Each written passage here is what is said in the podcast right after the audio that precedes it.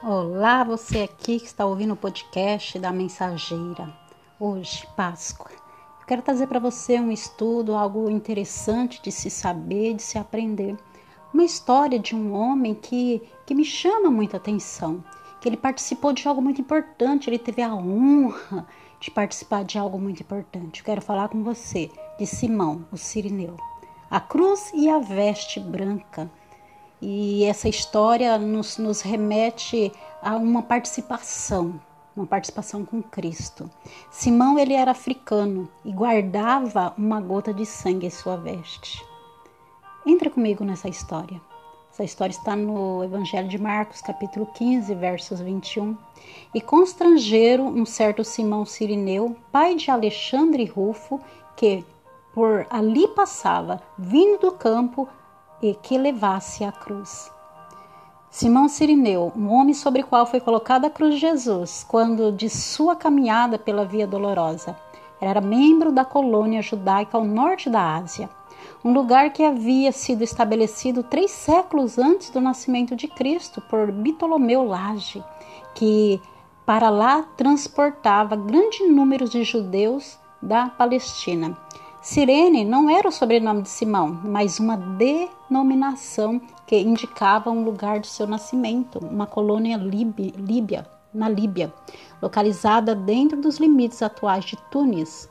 Um judeu africano era Simão, e eles eram influentes e numerosos pelo fato de manterem uma sinagoga em Jerusalém, Atos 6, 9. Então, era Páscoa, e Simão é, era Páscoa e Simão estava na cidade. Ele estava na cidade. E de Jerusalém para participar das cerimônias anuais do templo, a festa dos tabernáculos, Páscoa e Pentecoste. Nesta ocasião, os homens judeus é, se vestiam de linho branco para participarem do sacrifício do Cordeiro Pascual. Se houvesse qualquer mancha que fosse que fosse nas vestes de qualquer homem, eles eram impedidos de entrar no templo e participar da cerimônia. Você sabia disso?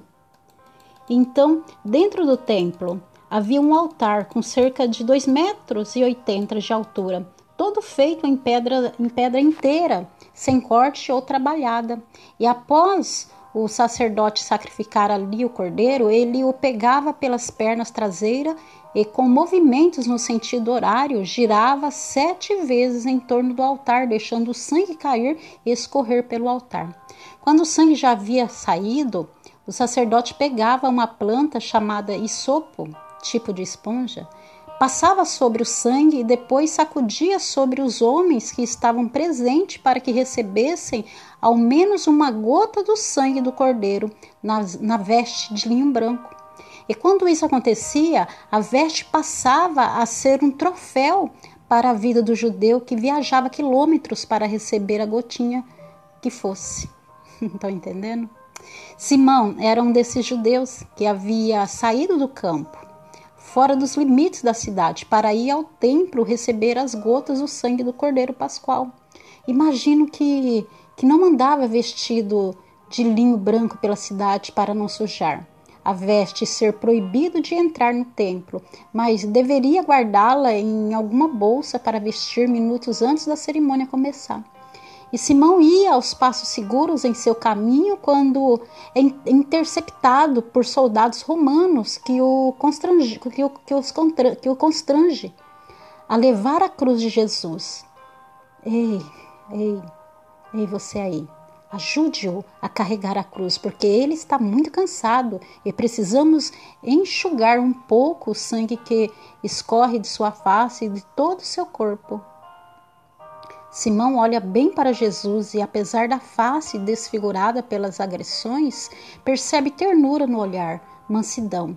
E Simão não cogita dizer não, mas prontamente se inclina e, encosta, encostando o corpo de, de Jesus ensanguentado, carrega com ele a cruz. Simão Sirineu, cujo objetivo era participar da cerimônia no Templo de Jerusalém, para receber uma gotinha de sangue do Cordeiro Pascal. Agora está ali, juntinho ao Cordeiro de Deus que tira o pecado do mundo através do sacrifício em favor da humanidade. seu sangue precioso de, do Filho de Deus derramado no centro da terra, Jerusalém, para curar a humanidade. Também escorria sobre a pele negra de Simão, o sirineu. A Bíblia diz quantos minutos durou a caminhada de Simão junto a Jesus. Mas imagino que Jesus deva, deva ter dito a, a Simão deve ter dito a Simão: Não temas, porque hoje você não recebeu apenas uma gota do sangue do Cordeiro, mas recebeu a vida do Cordeiro em si. Eu sou o Cordeiro de Deus que tira o pecado do mundo. Crê, Simão, e será salvo. Né? E Simão creu, saiu dali correndo, cambaleando em prantos e foi direto para casa. Chegando em casa, seu troféu já não seria a veste de linho branco gotejando de, gotejando de sangue, mas a salvação eterna dada pelo Cordeiro de Deus. E Simão reúne a família e fala de como aquele acontecimento do dia estava encravado dentro dele. Revirando seu íntimo, ele já não seria mais um judeu praticante, mas um cristão, nascido de novo. Toda a família de Simão foi impactada por seu testemunho. Em Atos dos Apóstolos, vemos o relato de seus filhos e sua esposa fazendo parte da igreja primitiva, Rufo, Alexandre e a sua mãe. Saudai a Rufo e a sua mãe e a minha. Romanos 16, 13. O outro filho do Sirineu, chamado Alexandre, parece ter sido alguém que, des, que se desviou do evangelho. Paulo, por duas vezes, cita Alexandre, Alexandre, o, o latoeiro, Casou-se muitos, causou-me muitos males. O Senhor se lhe pague segundo as suas obras, segundo Timóteo 4:14. E ainda, entre os entre esses foram Rimeneu e Alexandre, os quais entreguei a Satanás para aprender para aprenderem a não blasfemar. 1 Timóteo 1, 20. Foi assim no cotidiano de Simão Sirineu, no meio da rua que ele teve um encontro com Deus através de Jesus Cristo. Um homem que não imaginou que poderia ter, ter a sua vida transformada por uma cruz, mas aceitou carregá-la. Renunciando o percurso antes planejado, ele se torna um novo homem. Podemos olhar para Simão e aprender com seu gesto que Deus está perto no, no nosso dia, nosso dia a dia que tem interesse em mudar nossa história, desde que renunciemos a todo um passado de erro, abracemos a cruz com as suas dores e promessas. Simão, que guardava as vestes brancas para receber gotinha de sangue, havia sido lavado, mergulhado no sangue da graça, pela fé no Cordeiro.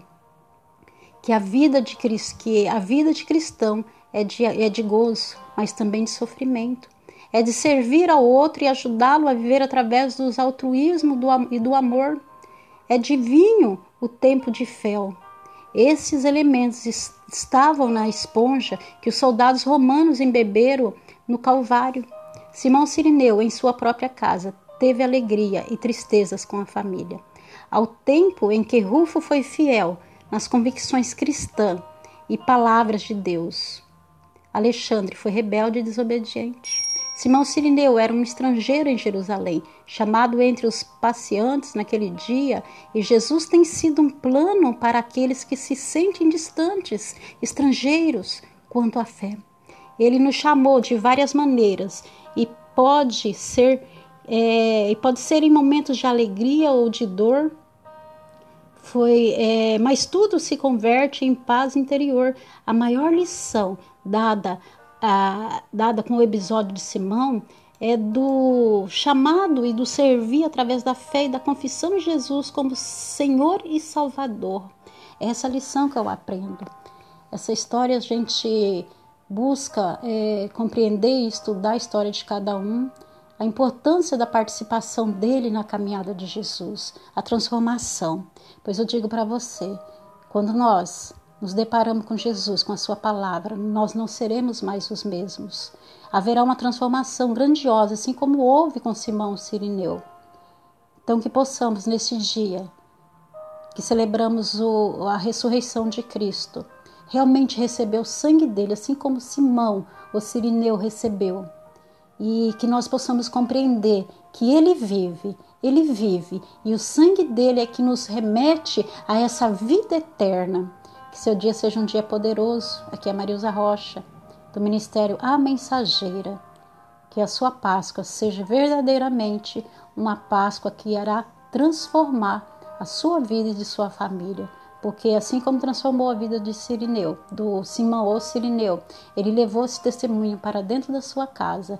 Que assim seja feito hoje, em nome de Jesus. Que seu dia seja maravilhoso.